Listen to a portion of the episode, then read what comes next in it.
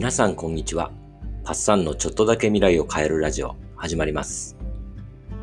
昨日はマネーマシンは誰でも作れるなんて話をしましたけども、具体的に何をするのが一番簡単か、今日はそれについてお話ししましょう。先に言っておきますと、積立 NISA や iDeCo を使ってインデックス投資をするんです。それでは今日もよろしくお願いします。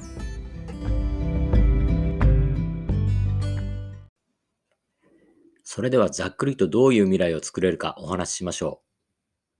積立 NISA で毎月33,333円を20年間積立投資をします。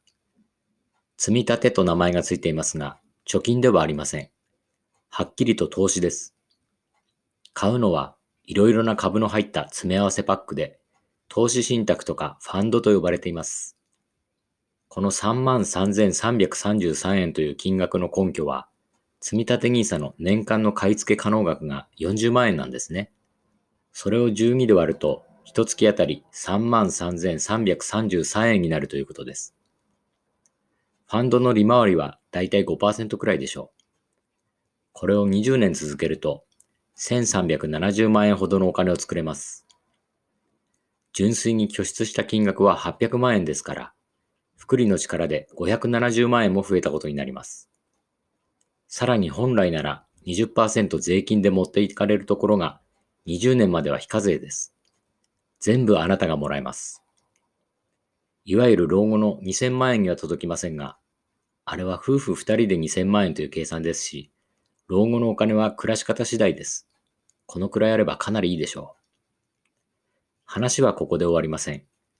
ここで作ったお金をさらに運用し続けると、30年後には2774万円になります。たった10年で1400万円増えます。これには税金が20%かかりますが、それでもかなりの額ですよね。若い人ほど有利ということです。そしてもし年金をもらう時期になったら、このお金を4%ずつ取り崩して使います。年金で足りない分を補うためです。残りはまだ株として持っておくことで年間3から7%の利回りで増えていきますから、資産は減らないんです。あるいはそのお金で年4%の配当金の出る株を買ってもいいですね。これもお金を使っても減らない仕組みです。正確には増えた分を使っていけば減らないという理屈ですね。これが僕が去年知って驚いたマネーマシンの全貌です。もちろん、どれだけの額をどのくらいの期間積み立てられるかは人それぞれなので、作れるお金の額も様々になりますけど、理屈は一緒です。誰でもマネーマシンを作れるんです。もう一つ強力なプランを紹介しましょう。確定拠出年金って聞いたことありますか？これには2種類あって、個人型のイデコと企業型 DC があります。企業型は 401K と呼ばれることもありますね。あなたがサラリーマンなら、もしかして会社で企業型 DC にすでに加入してるかもしれません。企業型 DC の方は後で別の機械を作って説明するので、今日はイデコの方をピックアップします。これも積立 NISA と同様に毎月決まった額で投資信託を買い付けていきます。買い付け可能額はその人の加入している年金の形によって分かれるんですが、個人事業主やフリーランス、つまり国民年金のみの人は月額6万8000円。厚生年金に加入しているサラリーマンは2万3000円まで買うことができます。サラリーマンの場合、企業型 DC にすでに入っている場合だと 2, 2万円までになります。イデコが強力なのは、その買い付けた金額を所得から控除することができるという点です。要するに、株を買ったのに税金が安くなるんです。節税の方法がほとんどないサラリーマンにはかなりありがたい制度じゃないでしょうか。どれくらいの節税になるか試算してみました。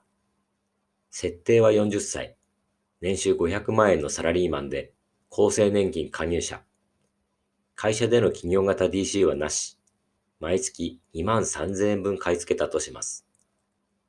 この人は年間5万5200円税金税金が安くなります。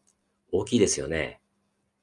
これがフリーランスの人の場合、マックスの6万8000円まで月々拠出すると、年間24万4800円も税金が安くなります。すごいですね。イデコも積立 NISA 同様、運用データ利益は非課税です。将来受け取るときも1500万円までなら非課税です。受け取り方もいろいろ工夫できるみたいですね。ただ、イデコは個人型の確定拠出年金なので、60歳までは下ろせないんです。NISA はいつでも現金に戻せるんですけどね。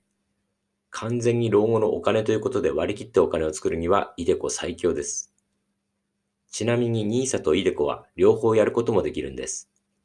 どちらかでも始めると、老後の心配はかなり減らせます。そうは言っても、やっぱり怖いと思うんですよね。投資か、危ないんじゃないのって考える人が多いと思います。今日はここの、ここら辺までにして、明日はそのリスクについてお話ししましょう。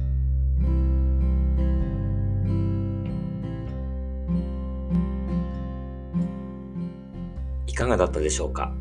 ちょっとややこしかったですかね？